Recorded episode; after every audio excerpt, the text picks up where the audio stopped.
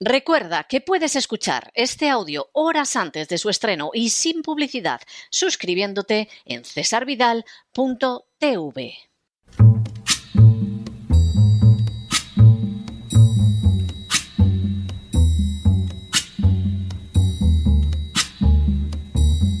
La voz con César Vidal, desde el exilio. When the night has come and the land is dark and the moon is the only light we'll see. No, I won't be afraid. Oh, I won't be afraid just as long as you stand, stand by. Muy buenos días, muy buenas tardes, muy buenas noches y muy bienvenidos a esta nueva singladura de la voz. Soy César Vidal, hoy es el viernes 8 de abril de 2022 y me dirijo a los hispanoparlantes de ambos hemisferios, a los situados a uno y otro lado del Atlántico y como siempre lo hago desde el exilio. Corría el año 30 después de Cristo, cuando Jesús, dos días antes del inicio de la semana de Pascua, dio orden a sus discípulos a fin de que realizaran preparativos para llevar a cabo su entrada en Jerusalén. Así, al acercarse a Betfagé y Betania, al monte que se llama de los Olivos, envió a dos de sus seguidores ordenándoles que fueran a la aldea de enfrente, porque al entrar en ella encontrarían un pollino atado que nadie había montado con anterioridad. Si alguien les preguntaba por qué lo desataban, debían responder, porque el Señor lo necesita. Los discípulos obedecieron la orden y le trajeron el animal a Jesús. Luego, tras echar sus mantos sobre el pollino, subieron a Jesús encima. Y mientras iba pasando, tendían sus mantos por el camino. Cuando ya se acercaban a la bajada del monte de los olivos, toda la multitud de los discípulos, rebosante de alegría, comenzó a alabar a Dios a grandes voces, gritando, Bendito el Rey que viene en el nombre del Señor, paz en el cielo y gloria en las alturas. Fue entonces cuando algunos de los fariseos que había en la multitud le dijeron que reprendiera a sus discípulos, a lo que Jesús respondió, Os digo que si éstos callaran, las piedras clamarían. Cuando Jesús estuvo cerca de la ciudad, al verla se puso a llorar por ella mientras decía, si tan solo pudieras darte cuenta en este día tuyo de aquello que te podría conducir a la paz, pero ahora está velado a tus ojos. Sobre ti vendrán días en que tus enemigos te rodearán con empalizadas y te sitiarán y por todas partes te estrecharán el cerco y te arrasarán a ti y a tus hijos dentro de ti, y no dejarán en ti piedra sobre piedra, por cuanto no te has percatado del tiempo en que eras visitada. Aquel domingo en que Jesús entró en Jerusalén, incluso se acercó al templo donde atendió a algunos enfermos y escuchó nuevas quejas sobre las aclamaciones que le había prodigado la multitud.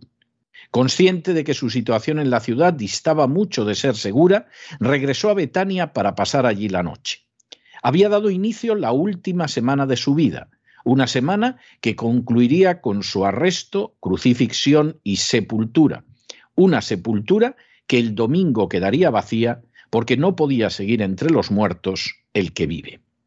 Pasado mañana comienza la Semana Santa con la festividad del Domingo de Ramos. Para muchos se tratará únicamente del pistoletazo de salida para marcharse de vacaciones. Para otros, cada vez menos, implicará el sumergirse en una serie de tradiciones que van de lo llamativo a lo supersticioso y que muchas veces hunden sus raíces en prácticas anteriores al cristianismo. Para no pocos, que son por ejemplo musulmanes, implicará una ofensa contemplar unas celebraciones que no se encuadran en sus creencias y que incluso las niegan frontalmente. Con todo el respeto que cualquiera de estas posturas pueda merecer, el recuerdo de la entrada de Jesús en Jerusalén tendría que llevarnos a reflexionar sobre varias cuestiones.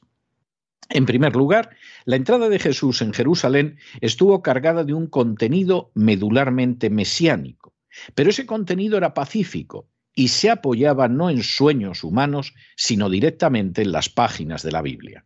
Jesús no estaba dispuesto a ser el que deseaban los demás, sino solo quien verdaderamente era.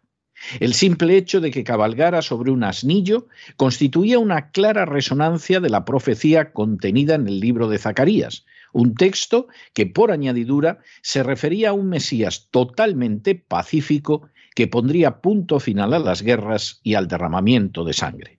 Es muy posible que ese matiz nada insignificante se escapara a muchos de los presentes, pero no sucedió lo mismo con el carácter mesiánico del episodio. Verdaderamente entusiasmados, comenzaron a clamar a Jesús como Mesías. Es muy posible, además, que incluso esperaran que aquel mismo domingo se hiciera con el control de Jerusalén. Sin embargo, en absoluto entraba en los planes de Jesús comportarse de esa manera. Tampoco complacería Jesús a otros sectores bien distintos en medio de la enardecida multitud, como un grupo de fariseos que lo amonestó por permitir que la gente lo aclamara como el esperado Mesías. Él era quien era y actuó de acuerdo con su identidad. Por ello, seguir a Jesús implica ser fiel a uno mismo, implica no dejarse arrastrar por la adulación o por las amenazas, implica no desviarse del camino trazado. En segundo lugar, Jesús fue consecuente con su visión por encima de la opinión de los demás. Dice mucho, sin embargo, de su carácter el que no se dejara arrastrar por el entusiasmo que mostraba la muchedumbre y mucho menos pensara en una toma de la ciudad santa como muchos hubieran ansiado. Por el contrario, Jesús estaba convencido de que tal y como señalaban las escrituras acerca del Mesías siervo, iba a ser rechazado. Seguir a Jesús implica, por lo tanto, no tener en cuenta el rechazo de los demás, las calumnias o las amenazas. Implica mantener la fidelidad a la verdad a cualquier costo. Implica defender la libertad y el bien. En tercer lugar, Jesús demostró que amaba a su nación, pero precisamente por ello no aceptó una visión nacionalista que contemplaba sólo lo bueno que había en ella y sólo lo malo que había en las demás. Por el contrario, buen conocedor de la realidad nacional, al atisbar Jerusalén, la ciudad que no había sabido ver la oportunidad que Dios le brindaba, se sintió embargado por el pesar. Jesús no abrigaba la menor duda de que al comportarse de esa manera sólo cabía esperar lo peor para Jerusalén, y no resulta extraño que rompiera a llorar al reflexionar sobre esa perspectiva futura. Y es que seguir a Jesús implica no llenarse la boca con el nombre de la nación a la que uno pertenece. Por el contrario, implica no difundir mitos acerca de la misma, implica no blanquear su historia y su realidad, implica ver con realismo la situación nacional, implica calibrar las consecuencias, anunciar lo que puede suceder e incluso romper a llorar al ver la ceguera de los compatriotas. En cuarto lugar, Jesús empleó el resto del día en atender a algunas personas que estaban enfermas y necesitadas. Sin especiales alaracas, sin ruido, sin publicidad, simplemente ayudando a la gente en su dolor.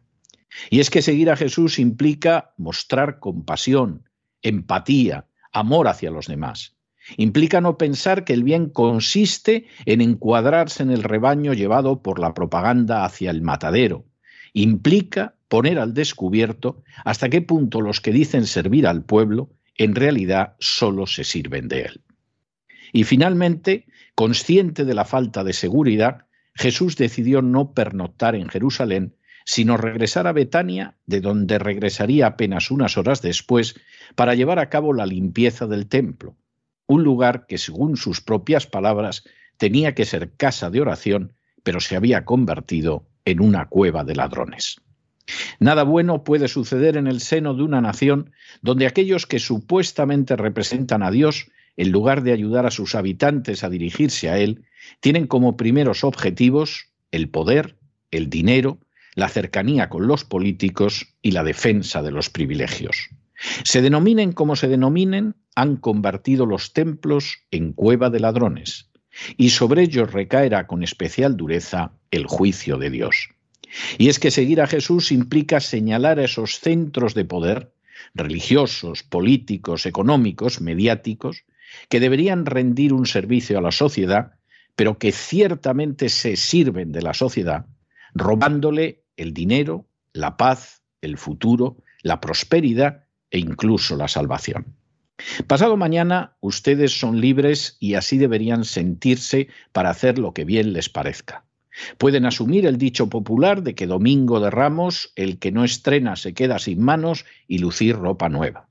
Pueden catapultarse a las playas o a otros lugares de disfrute. Pueden sumarse a tradiciones de siglos empapadas de localismo y no exentas de notas pintorescas. Pueden sentirse molestos porque a lo mejor siendo musulmanes la presencia de las ceremonias será más visible que en otras épocas del año, o pueden simplemente intentar desconectar de la agobiante realidad por unos días. Nosotros, desde el programa de Radio La Voz, solo deseamos que reflexionen sobre la necesidad de vivir una vida como la de Jesús. Obviamente no les estamos recomendando que entren en Jerusalén proclamándose el Mesías o que aspiren a resucitar tres días después de su ejecución. Sí les invitamos, por el contrario, a que sean consecuentes con lo que creen y a que lo defiendan no como los demás deseen, sino de manera pacífica y de acuerdo con sus convicciones. Sí los invitamos a que no se dejen arrastrar ni por los que los adulan ni por los que les muestran su oposición, sean fieles a aquello hasta donde han llegado. Sí les invitamos a que no busquen el éxito, el relumbrón o la repercusión social y por el contrario tiendan su mano a los que sufren y se encuentran solos.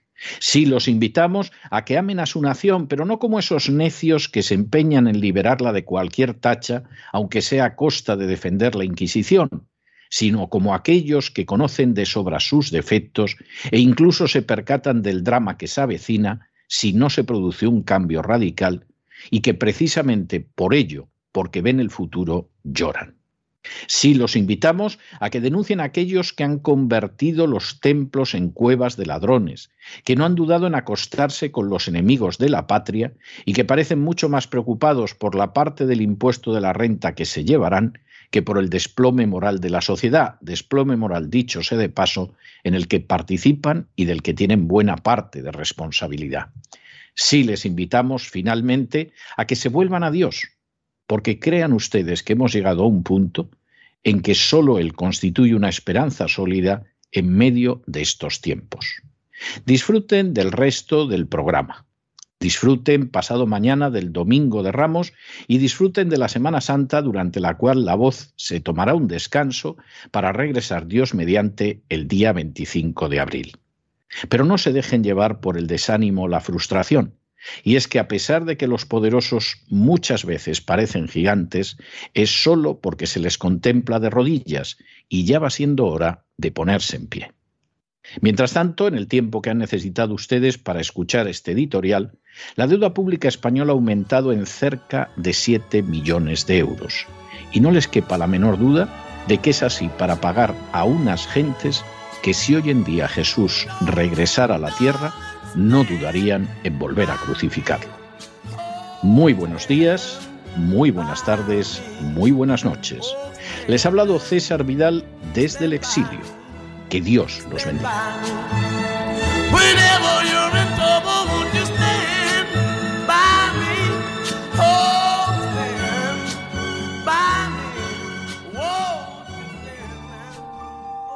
Esta sección está patrocinada por crowdfunding con el siguiente mensaje.